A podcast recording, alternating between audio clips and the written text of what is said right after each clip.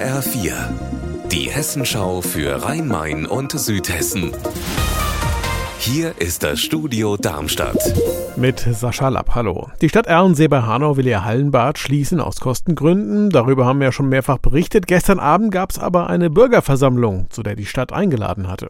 Was los war, weiß Heiko Schneider. Knapp 400 Menschen sind gestern Abend gekommen und die haben beschrieben, was das Hallenbad für sie bedeutet. Haben gesagt, dass sie nicht verstehen können, dass das Bad geschlossen werden soll und haben erklärt, dass sie für das Hallenbad weiter kämpfen wollen. Es gibt zum Beispiel Pläne für Demonstrationen in Wiesbaden vom Landtag in der Hoffnung, dass die Landesregierung hilft, das Bad doch noch zu retten.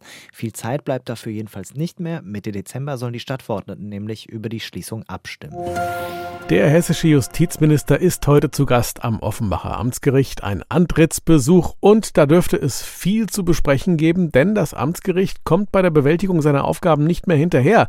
Zu viel Arbeit, zu wenig Personal. Wolfgang Hetfleisch hat recherchiert und mit einer Frau gesprochen, an deren Beispiel klar wird, um was es geht. Es geht um eine Erbsache. Eine Frau hat ihrer Nichte eine Eigentumswohnung in Offenbach vermacht. Das Testament ist dann angefochten worden, der Erbteil der Nichte wurde aber in zwei Gerichtsinstanzen bestätigt. Inzwischen hat ein Insolvenzverwalter die Wohnung verkauft und damit der Rest des Erbes jetzt endlich ausgezahlt werden kann, fehlt nur eine Kleinigkeit, die Gerichtskostenabrechnung. Die hätte ein Rechtspfleger des Offenbacher Amtsgerichts längst liefern müssen, hat er aber nicht. Warum? Weil das Personal dort massiv überlastet ist und neue Leute schwer zu kriegen sind sind. So schildert es jedenfalls der Direktor des Amtsgerichts. Nach einem Wasserschaden am Heppenheimer Starkenburg-Gymnasium müssen die Schülerinnen und Schüler immer noch mit Einschränkungen leben. Das teilt der Kreis Bergstraße heute mit. Anfang Dezember muss der Estrich entfernt werden. Der Nachmittagsunterricht fällt deshalb aus, auch wegen des Baulärms. In der Nacht vom 4. auf den 5. November waren ja rund 10.000 Liter Wasser aus einem defekten Schlauch, einer Augendusche in einem naturwissenschaftlichen Fachraum aus dem zweiten Obergeschoss bis in den Keller geflossen.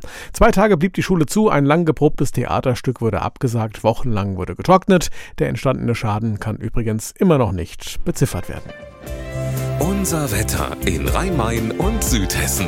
Grau in Grau, bedeckt in höheren Lagen auch neblig. Trüb, es regnet oder nieselt, das Ganze bei 6 Grad in Bärstadt, 9 sind es in Mülheim.